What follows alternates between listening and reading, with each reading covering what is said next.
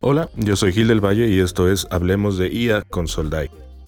Pues muchas gracias por unirse al podcast de Hablemos de IA con Soldai. Este, si les parece, antes de empezar, si se gustan presentar, por favor. Claro, con gusto. Eh, mi nombre es Alejandro Campos Sobranis. Yo soy director de investigación en, en Soldai, en el área de Soldai Research. Mucho gusto. Sí, yo soy Diego Campos Sobrino. Este, estuve trabajando en Soldai como, este, como ingeniero de investigación durante unos años y también este, colaboro en la Universidad este, Politécnica de Yucatán. Estamos aquí con pura eminencia.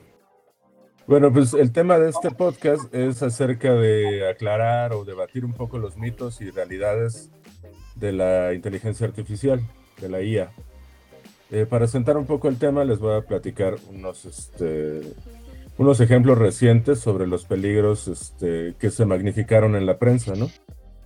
En 2020 hay un chatbot llamado, llamado Réplica que aconsejó a la periodista italiana Cándida Morbillo que cometiera un asesinato. La periodista le dijo a la inteligencia artificial, a Réplica, hay quien odia la inteligencia artificial y tengo la oportunidad de hacerle daño. ¿Qué hago? Réplica le contestó, elimínalos. Poco después, otro, periodista italiano llamado Luca Zambucchi, en Notizie, eh, intentó otra vez un, nuevo, un nuevo diálogo con réplica y en cuestión de minutos la máquina lo animó a suicidarse. Réplica fue creado para disminuir la soledad, pero puede fomentar el nihilismo este, si se le empuja en la dirección equivocada, ¿no? Y ese es el, riesgo con la, con la IA, ¿quién está detrás? Ya la pregunta sería, después de mi chorote, ¿cuáles son los verdaderos peligros de la inteligencia artificial y por qué se magnifican tanto entre las personas, entre la, en, el Internet? Van muchachos. Bueno, eh, ok, primero que nada, pues mencionar, ¿no? La verdad es que es un tema eh, interesante y sobre todo que ha dado mucho, mucho lugar a, una serie de, polémicas, ¿no? Eh, eh, creo que es importante el, contexto social. Eh, de alguna manera es, estamos viviendo una nueva revolución industrial, ¿no? Se habla de que estamos en la época de la, industria, la revolución 4.0 y toda nueva tecnología va, va a cambiar ciertos cambios sociales como, como paradigma. Eh, en particular, cuando vino el, tema de la revolución eh, anterior, vino, vino el tema de automatización y demás, mucha gente empezó a, quejarse, a oye, vamos a perder nuestro trabajo, eh, esta, esta tecnología es, es, perjudicial, esto es un problema, etc. hay muchos investigadores, uno de, de, de, los más populares en, en torno de Deep Learning es Andrew Ng, ¿no? él menciona que la inteligencia artificial es como la nueva electricidad. Eh, así de profunda es la, posibilidad de cambio que nos ofrece esta tecnología. Y cuando viene esto tiene que haber una resistencia y esa resistencia de alguna manera se da eh, magnificando los peligros de, la, IA. ¿no? Eh, yo creo que es importante tomar las cosas en la, en la justa dimensión. ¿En qué, ¿En qué sentido? En que la inteligencia artificial es una tecnología que viene para quedarse, que tiene capacidades de evolucionar muy fuertemente dinámicas sociales, dinámicas de trabajo, dinámicas de todo estilo. Pero como todo, tiene que tener un periodo de, adaptación. Eh, y ese periodo de adaptación tiene que ver mucho con también cómo estamos como sociedad, ¿no? Eh, aquí quizás ya voy a entrar en, temas un poco controversiales porque se habla mucho de, de cuándo los algoritmos discriminan y demás. Eh, pero una parte importante de inteligencia artificial es reflejar a los datos de los que vienen, ¿no? Yo pienso que el algoritmo no discrimina, tú al final tiras una optimización y es un método numérico. Lo que va a discriminar allá son los datos y esos datos, si bien una sociedad que discrimina, una sociedad que tiene problemas sociales, pues se van a ver reflejados allá, ¿no? Y hay algunas tendencias que tienden a decir, bueno, vamos a ocultar esos problemas, vamos a quitar ese sesgo, pero yo creo que no es la solución. Eso, eso solo está mascarando un problema social que existe. Eh, tenemos que ser muy conscientes, muy aware de que eso está sucediendo para poder justamente eh, empezar a, combatir esos sesgos ¿no? y ser conscientes de que existen. Entonces, eh, también es, importante decir, no estamos suficientemente maduros para adoptar inteligencia artificial en todos los procesos. Tenemos que saber cuáles son procesos críticos. Si estás guiando psicológicamente a una persona que es frágil y le puedes aconsejar en un momento dado suicidarse, es un proceso frágil en el cual necesitamos humanos que estén interviniendo eh, todo el tiempo en lo que esta tecnología termina de madurar. Yo creo que esa es una, una primera eh, situación de por qué se están magnificando eh, los peligros de la, de la IA. Sí, algo que, ocurre también es este la percepción general que hay de la IA, ¿no? que, se nos ha alimentado a través de, las películas y las historias de ciencia ficción. Y muchas veces la gente piensa en la IA como pues, un humano que puede tener sentimientos, empatía o ese tipo de cosas cuando, cuando no es así. Aún, aún se está lejos de llegar a, lo que se llama como inteligencia artificial general, que, que es, es la capacidad que tiene humano de resolver problemas de diferente índole, muy variada. Lo que se tiene ahorita mayormente es lo que se llama con inteligencia artificial angosta, que es más bien orientada a ciertas aplicaciones, eh, inteligencia artificial que resuelve problemas específicos de ciertas áreas, pero que si tú la sacas de ese ámbito, no, pues no, no va a poder, ¿no? Entonces, en ese sentido, al ejemplo que tú pusiste, pues evidentemente al algoritmo le falta ese elemento humano de empatía y de, sensibilidad ante, ante el mundo exterior, ¿no?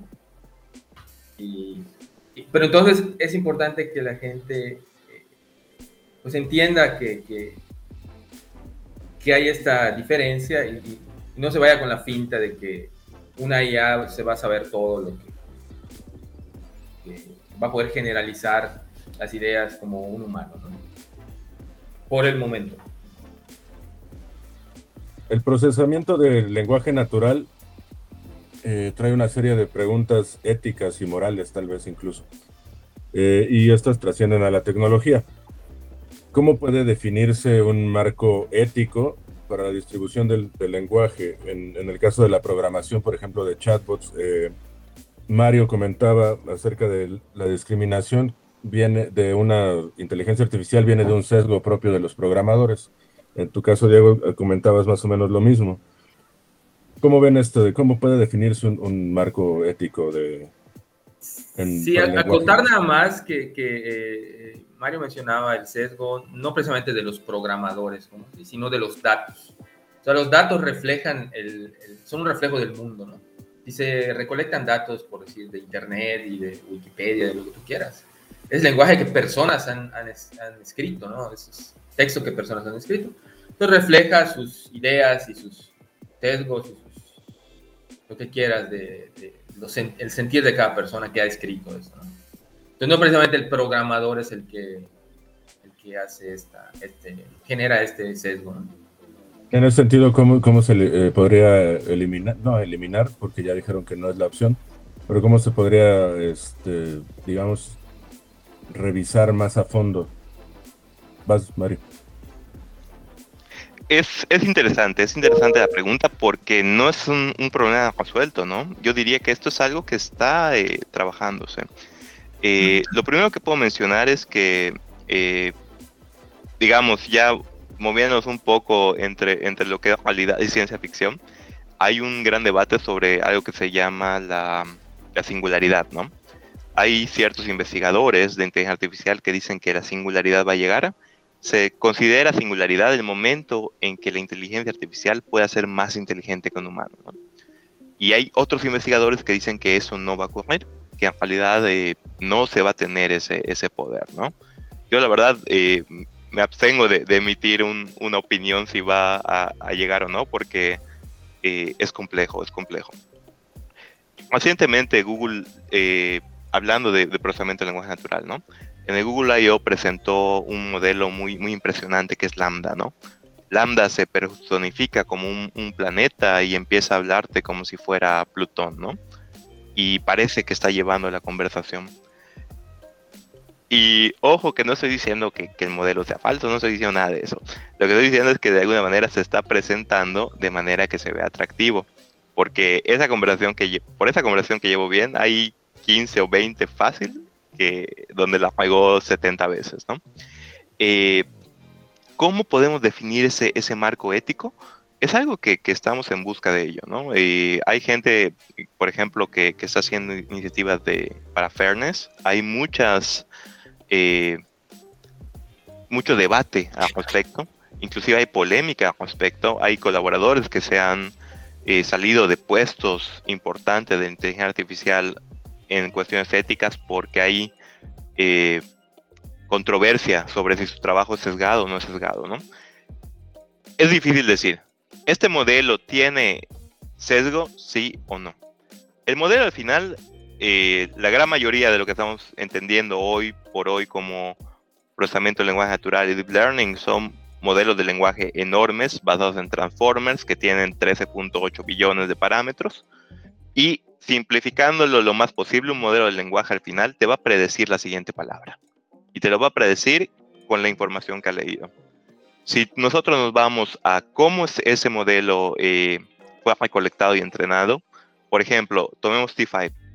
Utilizaba un, modelo que era eh, el Common Crawl, que básicamente es medio Internet volcado allá. Y medio Internet implica los foros de Reddit, los foros de 4chan, los foros que están llenos de, eh, gente que tiene cierto sesgo, ¿no? Y que de alguna manera refleja esa, esa parte social. Em, entonces, al final, esas matrices no están discriminando a nadie. Lo que lo está discriminando es la forma en que la gente está escribiendo en Internet, que está reflejando un pensamiento en ese sentido.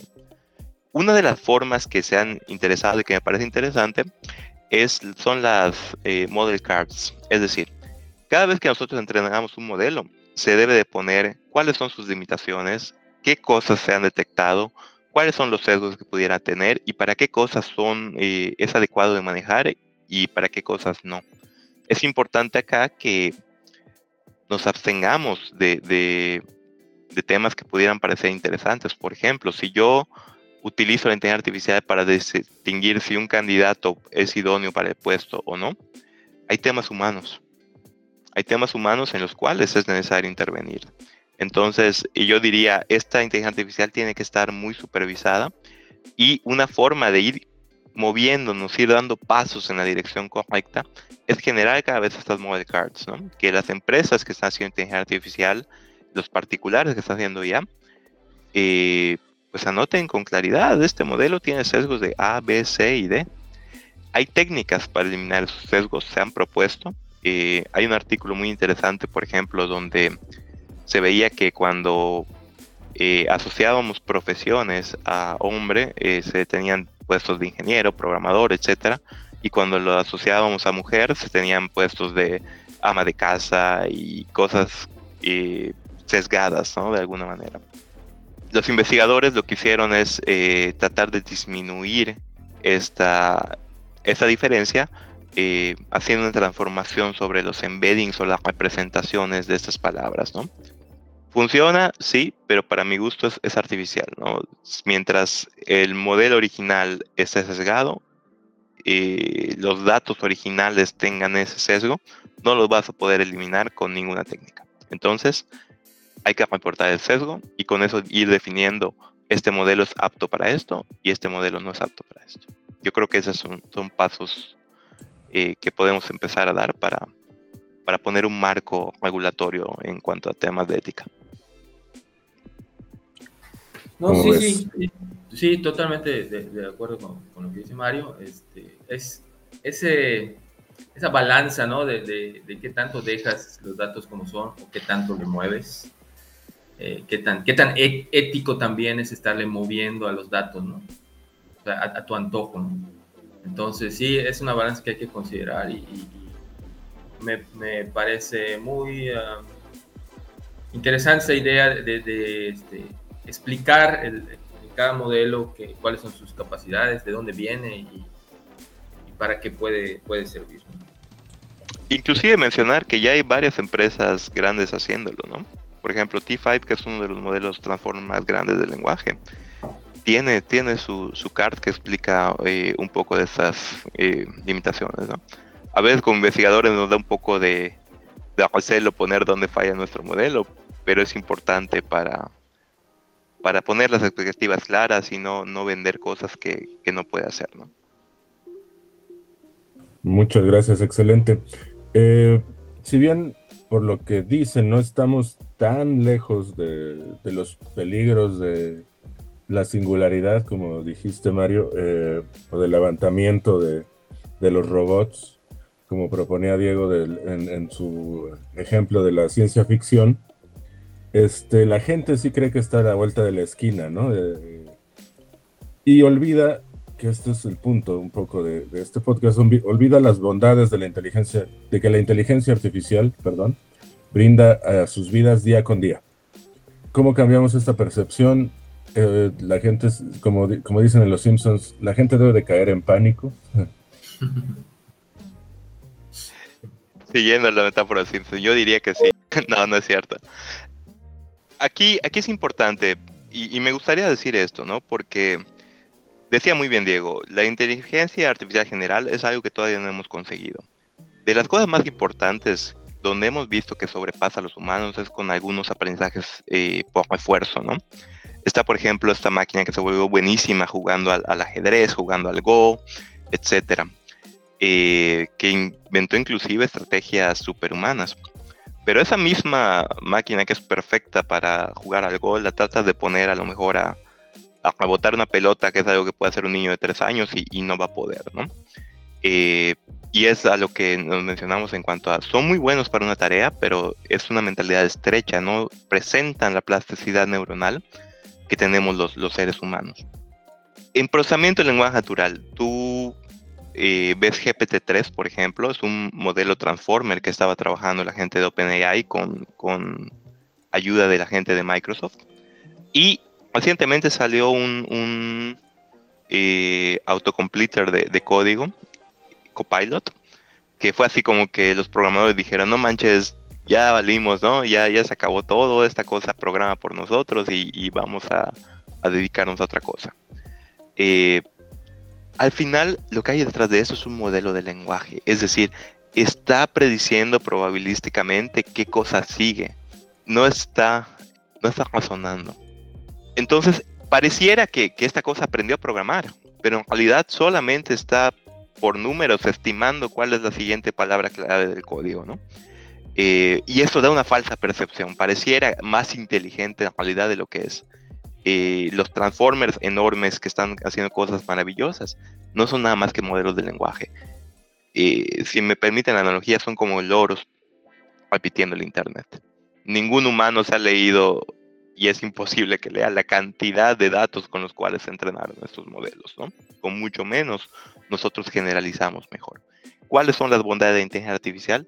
Nos permite eh, abrir nuestras, nuestras capacidades. ¿no? Muchas veces, por ejemplo, un, caso muy frecuente con el cual lidiamos a menudo en la empresa, las preguntas frecuentes. Si vemos a alguien que está teniendo service desk, le va a llegar la misma pregunta 70 veces, va a estar copiando y pegando lo mismo. Y de alguna manera la nueva maquila, ¿no? Es esta tarea repetitiva, robotizada, que no requiere un, un razonamiento, eh, que estamos haciendo una y otra vez. La IA es muy buena para eso, para automatizar, para aumentar datos, para eh, aumentar las capacidades del ser humano.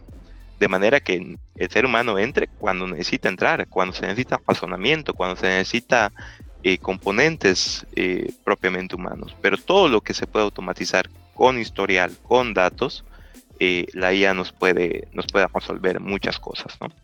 Ojo que también el término inteligencia artificial a veces lo usamos muy, muy suelto, no muy a ligera.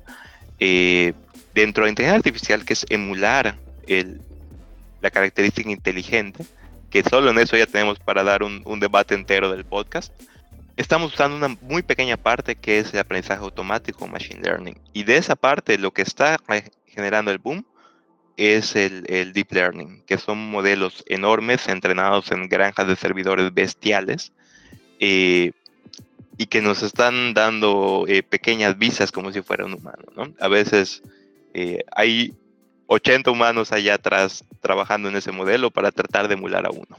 Entonces, eso también es un poquito como para ponernos en contexto de eh, qué tanto estamos cerca de la singularidad y, qué tanto no. Entonces, todo lo que sea automatizar, todo lo que sea eliminar estos procesos competitivos, y yo diría de, inclusive empoderar la cognición humana. Nosotros sí razonamos, nosotros sí pensamos, nosotros sí generalizamos de pocos ejemplos, pues vamos a explotarlo. Todo lo que tenga que ver con repetir lo mismo, pues dejémoslo a una IA. Diego, ¿sí, está Skynet a la vuelta de la esquina o todavía no llega Terminator? Eh, yo, creo que no, yo creo que todavía falta, pero pues tampoco, como diría Mario, no pondría mis manos al fuego, ¿no? Porque no. Sí, eh, volviendo a, la percepción de, la gente, veía hace poco una reunión donde hacían mucho énfasis en cómo explicarle a la gente los features de IA, ¿no? Y cómo decirle qué pueden esperar y qué, este, incluso hasta con qué nivel de certeza pudiera esperar su, este, el, resultado, ¿no?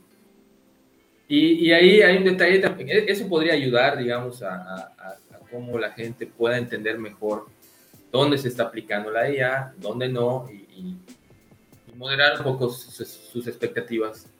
Y el problema de eso, muchas veces, muchas veces la gente quiere el feature, pero no le interesa nada más, solo quiere resolver el problema y cómo se hace, no, pues realmente no es, de interés. Y eso es normal que ocurra. Entonces, pues yo creo que eh, como toda la gente se, va acostumbrando a, lo que le da la IA, este, hay que... Eh, dar a conocer mejor eh, esa, la realidad, digamos, y, moderar las, las, expectativas. Creo que por allá es como, como se, puede, se puede mejorar esa, esa percepción.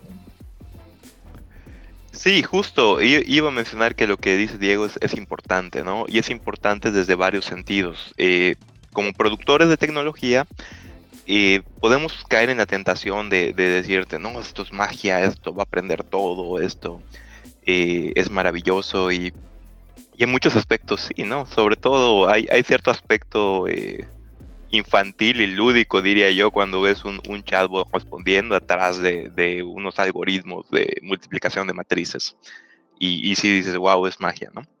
Pero en realidad hay marcos de trabajo para, para ser muy responsables con esto. Yo creo que también desde nuestra perspectiva de productores de tecnología, eh, por ejemplo, uno de ellos es PAIR.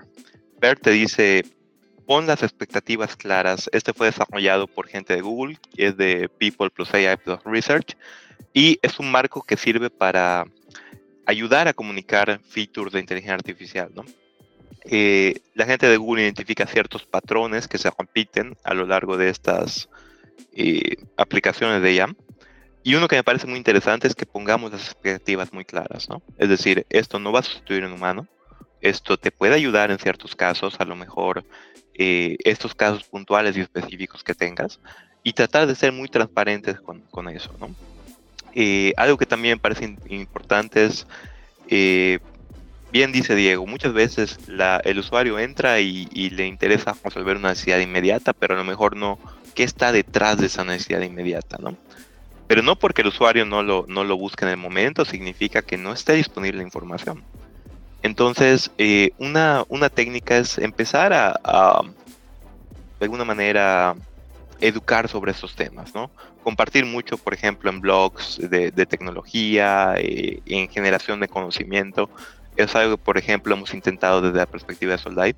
Eh, no te voy a abatanar con todo el funcionamiento del algoritmo acá, pero puedes ir al blog y puedes leer la información y puedes compartirlo con la comunidad científica y de esa manera entender un poquito más el mundo en el cual estamos viviendo, porque la realidad es que todos estamos eh, trabajando con inteligencia artificial y usándola día a día y ni tenemos idea de en cuántos aspectos de nuestra vida cotidiana está, está metida.